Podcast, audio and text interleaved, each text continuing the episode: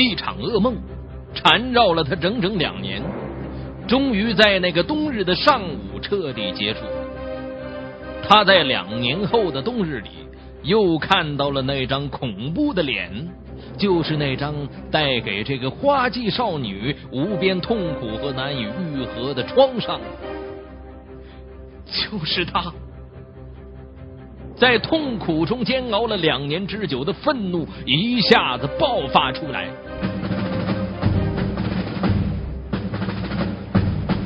敬请收听《雷鸣拍案》，为您解读：挥刀自裁，难消十七年罪恶。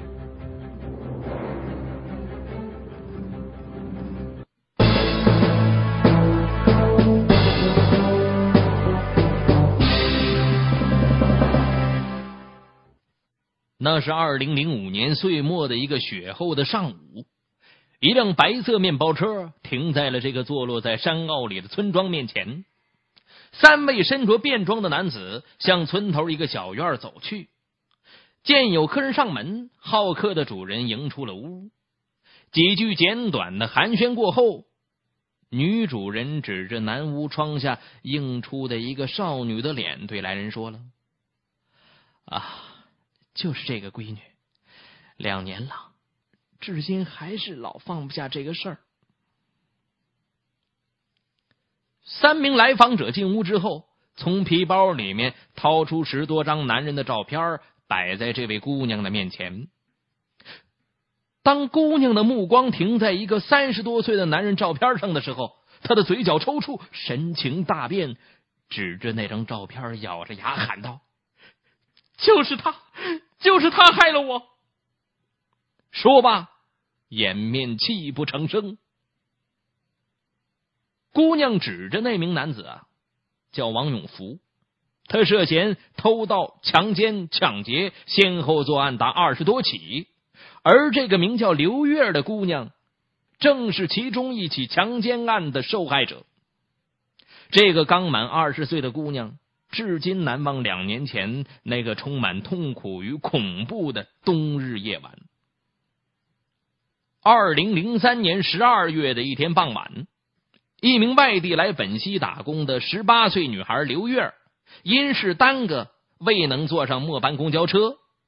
她要回寄住的姑姑家，也只能打出租车了。为了省钱呢，她在车站等了半个多小时，终于等来了一个拼座的出租车。他很高兴的就坐在了副驾驶的位置上，看着后座上的一对年轻夫妇和一位中年男子，他心里似乎更安稳些。开车的司机是一个三十多岁的男子，一路上他与刘月有一句没一句的闲聊着，在聊天的过程当中，这位司机得知这个异乡女孩是来本溪投奔姑姑的。并在市区一家饭店找到了一份服务员的工作。两个人聊了十多分钟，不知不觉间呢，后座的三位乘客先后下了车。此时的刘月儿眼望着窗外的田野村庄，欣赏着月色下的雪景。这个花季少女并没有感到一场灾难正悄悄向她袭来。当出租车转过一个岔道口，开到一条小河边的偏僻处，司机突然把车停了下来。刘月还没有弄清发生了什么事情，司机已经快步下车，绕到副驾驶的门边，把他从前座拽到了后座上，然后用一根长绳把他的双手反绑起来。哎，这刘月马上意识到即将会发生的不幸。他不顾一切的高声呼喊，并不停的踢打挣扎。然而此时凶相毕露的司机掏出一条手帕，塞进了姑娘的嘴里，恶狠狠的说了：“老实点不然老子就不客气了。”说罢，便动手去拽姑娘的裤子。刘月拼命的挣扎，不停的用脚蹬。气急败坏的司机猛地扬起手，连着扇了姑娘二十多个耳光！刘月被打的呆住了，半晌没缓过神。残暴凶残的司机趁机向姑娘扑了过去。不知过了多久，一切都结束了。那人解下了刘月身上的长绳，把她扔到了一座小桥边，开车扬长而去。刘月拽出塞到嘴里的手帕，忍受身体的疼痛，仔细辨了辨方向。他认出此地距姑姑家不足一里路，他任凭泪水无声的流下，缓缓的朝透出灯光的村庄走去。两年后的这个晴朗的冬日上午，本溪市公安局交通治安分局的三名刑警千方百计找到了被害少女刘月的驻地。这个身心遭受严重摧残的少女，一眼便认出了照片上那个人面兽心的家伙。作案累累的王永福，是因为一起轻伤害案件被警方揪住了狐狸尾巴。二零零五年九月八号上午，本溪市公安局交通治安分局出租车派出所接到报案，在歪头山火车站附近发生一起因出租车司机互相抢活引发的伤害案。据被打司机李某讲，打人者叫杨明，外号小勇。头一天晚上，他与杨明因争活发生口角。第二天中午。他在歪头山火车站等活的时候，再次与杨明相遇。李某啊，就看了杨明一眼，并没在意。谁知道几分钟之后，杨明领着三个年轻人二次返回，手握菜刀的杨明不顾李某的连声求饶，挥刀便砍李某的肩头和手臂多处受伤。根据被打者提供的姓名，侦查员们反复查询杨明。均无此人，难道此人的身份证是伪造的？有着近三十年刑侦经验的交通治安分局局长杨杰听到这一情况之后，立即要求刑侦人员必须查清这个人的身份，从其作案手段和伤害手法上分析，此人绝非初犯。于是，围绕着杨明和小勇的排查，在本溪市各县区全面展开。九月十日上午，负责到恒仁满族自治县公安局了解情况的刑侦大队中队长于海波，把一重要信息反馈给了分局副局长杨立明。什么情况？这个杨明啊，有一个哥哥姓王，而王某有个亲弟弟，小名就叫小勇，大名叫王永福，是恒仁县公安局正在抓捕的逃犯。有多次盗窃、抢劫前科，杨明极有可能就是化名后的王永福。分局领导得到这一消息之后，立即调派了警力进行详细的核实，最终认定杨明就是畏罪潜逃多年的犯罪嫌疑人王永福。他们立即把这个事儿向本溪市公安局汇报了，市局明确指示。有关部门密切配合，全力抓捕逃犯，迅速侦破此案。接着，交通治安分局对近期发生在本溪市的抢劫伤人案件进行串并，把这王永福列为重大网上逃犯进行抓捕。可是，这王永福在砍伤李某之后，便逃往外地，不知去向了。侦查员们先后奔赴本溪务工人员相对稠密的沈阳、大连、鞍山等地抓捕，均没有发现王永福的踪影。这人哪儿去了？可就在十一月二十四号的中午，刑侦人员突然在西湖河畔家园的一家超市发现了王永福的行踪。接到报告以后，分局副局长谢明利立即带领刑警急奔河畔家园。在该地区展开了秘密搜捕了。当他们来到一家网吧的时候，一个名叫王鹏的上网男子引起了刑警的注意。他的体貌特征与王永福相似。就在侦查员令他出示身份证的时候，这个自称王鹏的男人突然扭身就窜出了网吧。哎呦，这侦查员就随后紧追呀。那王鹏不顾脚下坡路路滑呀，就没命的向坡下的公路上狂奔。四名侦查员呈扇面向其包抄过去。王鹏慌不得路，径直跑到了太子河的岸边，望着冒着雾气的水面，他犹豫了。可是回身看去呀，追兵将至，他咬了咬牙，跳入冰冷刺骨的河水当中。侦查员追到岸边，见王鹏已经游到河中间了，他们立即分头把守河的两岸，并向分局打电话请求增援。就在王鹏在冰冷的河水中奋力挣扎之时，副局长谢明利与刑侦大队的教导员孙卫东已经分头带领十多个人，把太子河的两岸是牢牢控制住了。河水中的王鹏越游越慢，好不容易爬上了河中央的一块浅滩上，站在凛冽的寒风当中，浑身湿透的王鹏面色铁青，瑟瑟发抖。当他看到把守在岸边的刑警的时候，不禁打消了登岸的念头。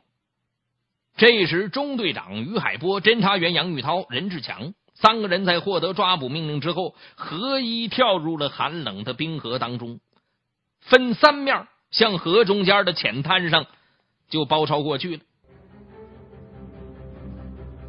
被抓捕以后，在大量的证据面前，王鹏不得不承认。他就是负案在逃的横仁县逃犯王永福，化名杨明。而当办案人员向他问及实质性的问题的时候，他不是推脱不清楚啊，就是长时间呢想不起来了。一起在本溪干的轻伤害的案子和一桩事隔已久的盗窃案，怎么能让王永福产生自刎的冲动呢？面对着扑朔迷离的案情啊，分局局长张杰、副局长江桂学认真分析研究，认为王永福身上一定还有重大案件。刑侦人员立马对其采取了攻心战，通过案件串并和技术手段，迅速查实有两起强奸案系王永福所为。当两位被害妇女的照片摆在王永福面前的时候，闭口数日的他呀。再也撑不住了。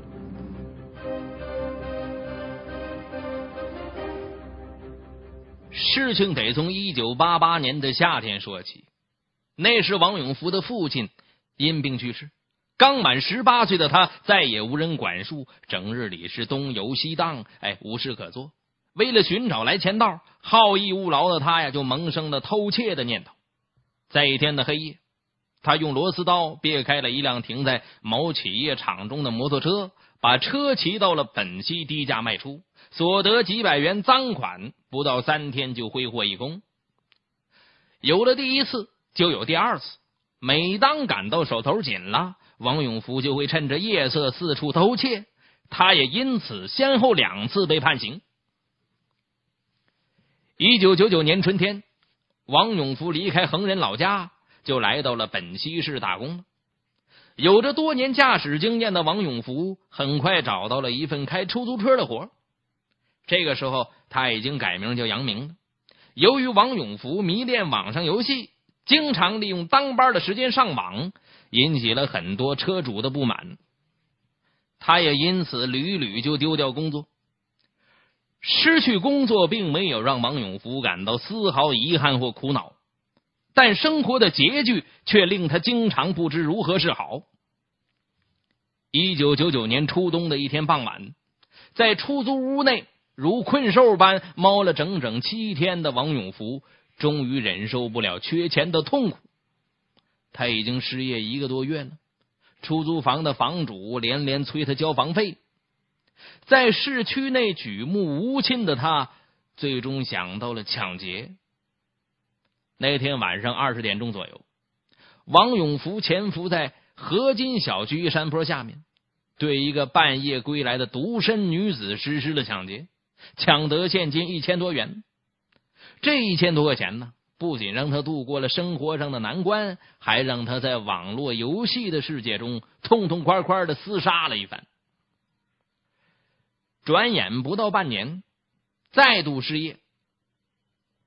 生活无望的他呀，又故技重施，哎，在一个夏日的深夜，窜至转山路的一个露天市场旁边，抢走了一个下夜班独自回家的中年妇女的背包。这一次，他抢的包里面除了一部小灵通，别的没啥值钱的。不到一个月，他就在同一地点再次作案。一时间呢，转山地区的这居民那是人心惶惶啊！单身女子再也不敢独自外出了。而狡诈的王永福在此次作案之后，再次更换了住所。一次偶然的机会，他在上网的时候进入了一家色情网站，哎呦，那淫秽下流的这个画面呢！就激起了他原始的欲望。就在那天晚上，他揣着一把铁锤出了门，在建工小区一栋居民楼前尾随一名朝阳来本溪打工的女青年。王永福就掏出铁锤猛击女青年的后脑，女青年是当即昏倒啊！抢得女青年的钱包之后，王永福并没有立刻逃走，他把被害人拖到一个偏僻的花池上。哎，就扒下裤子，企图实施强奸。这个时候，女青年苏醒过来了。没有人性的王永福拿起锤子，又一次把他砸昏。幸亏两个中年男子路经此地，王永福惊慌失措，放下女青年就狼狈逃窜了。后来，办案人员找到这名被害女青年的时候，她的精神因受到严重的刺激。那场可怕的噩梦总在脑海出现，以至于形容枯槁，头部外伤由于经济原因始终没能治愈。王永福并没有就此罢休，继续寻找作案目标。二零零三年八月的一个晚上，他揣着铁锤流窜到了北台某小区，尾随一名女青年。先后把他击倒之后，实施强奸，并抢走现金一千多元。贼心不死的王永福总在伺机作恶，先后有四名女性成了他魔爪下的受害者。